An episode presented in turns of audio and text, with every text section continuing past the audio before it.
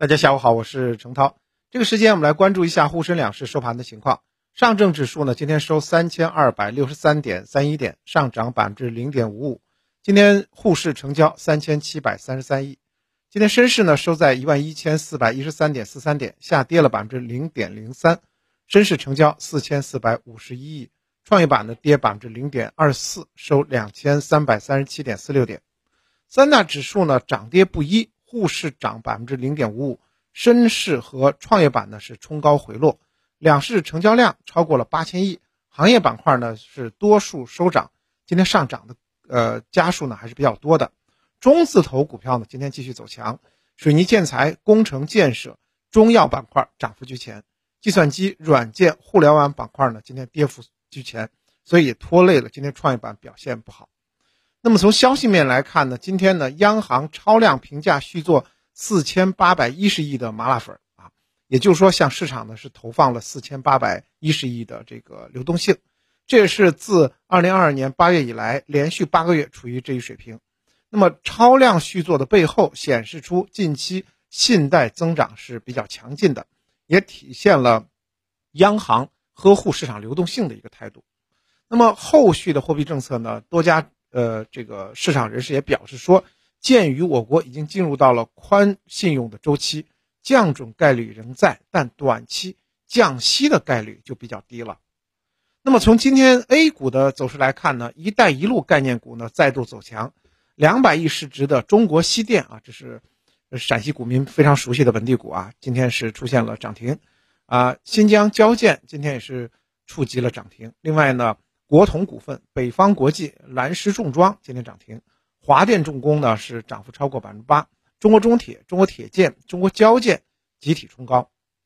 机构表示，今年呢是一带一路倡议提出十周年，第三届一带一路的高峰论坛召开在即。那么在丰富成果的基础上，预计更多的政策支持有望出台。那么在此背景下呢，海外工程业务有望受益。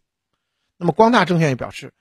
建筑的这个央企板块反转的条件已经具备，像这个估值较低、计提充分、安全边际高，二零二三年基建景气度高，订单获取有保障，而行业出清市占率加速，因此呢，该行业的这个龙头优势就非常的显著。另外呢，再融资放开之后呢，如虎添翼，所以呢，继续看好建筑央企价值重估和板块反转，后续呢，现金流也有望进一步改善。那么细分领域当中的优质国企呢，有很好的竞争优势，其融资成本较民企呢要更低，在行业出清集中度提高当中呢是继续受益的。当前的建筑企业上市公司当中，涉及“一带一路”投资主题的相关相关企业呢，还都是央国企公司，且专业性比较强。那么在政策持续扶持以及国企改革啊，中国特色。估值框架之下，叠加近期的一带一路主题，那么相关的上市公司应该说呢有很好的股价修复啊，就是一带一路所涉及到的这个央国企啊，特别是建筑工程这一类。另外呢，今天呢医药股表现也比较活跃，特别是中药方向是领涨的，像佐利药业大涨超过百分之十五，盘龙药业涨停，九芝堂涨幅接近百分之九。另外像康恩贝。星光药业啊，都是涨幅比较不错。创新板块呢表现也比较出色，像这个国药控股、方盛制药个股呢涨幅居前。从二零二一年到二零二三年呢，国务院办公厅分别发布了加快中医药特色发展、十四五中医药发展规划以及中医药振兴的相关的这个政策。那么应该说呢，对于中医药产业的重视程度啊，一直是越提越高的。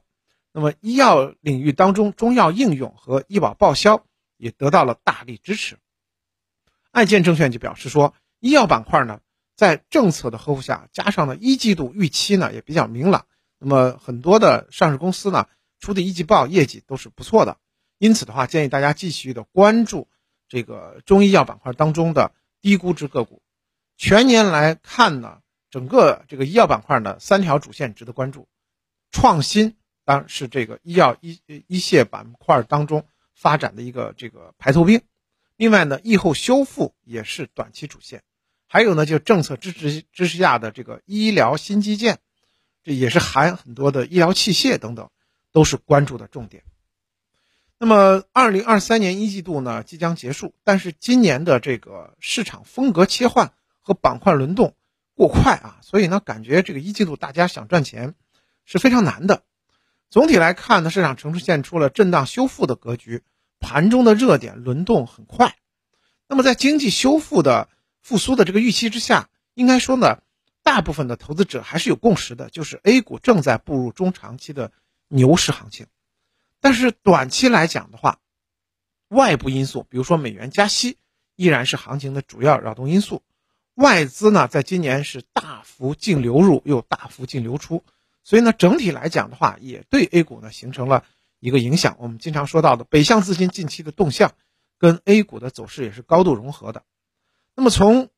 投资主线来讲的话，数字经济、国资改革这些呢，是 A 股近期的中期主线。上证指数呢，在三千二百点到三千三百点箱体也是反复的震荡。那么，机构认为呢，短期的一些呃不利因素这个逐步消减之后呢，市场情绪修复，A 股还会继续上行。那么，从这个近期的走势来讲，特别是昨夜啊，隔夜美股展开了强反弹，地区性银行啊这个风险呢渐渐放缓之后呢，也出现了大幅上涨。因此呢，昨呃包括昨天的这个。美股的大型科技股表现也比较出色。那么从 A 股来讲的话，机构认为大量的增量资金呢，其实在 A 股现在已经逐步的介入到数字经济这个大的方向，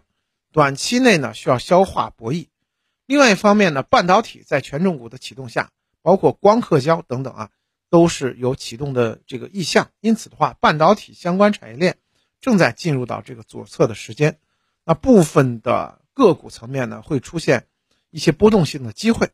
所以仍然建议大家呢关注数字经济方向。当然，涨幅过大的个别个股呢，这个波动会加剧，大家要注意，要抓住这个数字经济核心方向啊，这才有一个延续性。另外呢，随着一季报业绩的披露，那么复苏环境下，优质赛道的核心资产大概率会占优。那么在策略实施的过程中，我们还是要坚持。成长洼地的风格，风格结构上更偏向于中大盘成长股，所以你看今天还有这两天呢，整个沪市走势确实是略强于创业板的，所以大家要把握近期的这个风向。好的，感谢您的收听。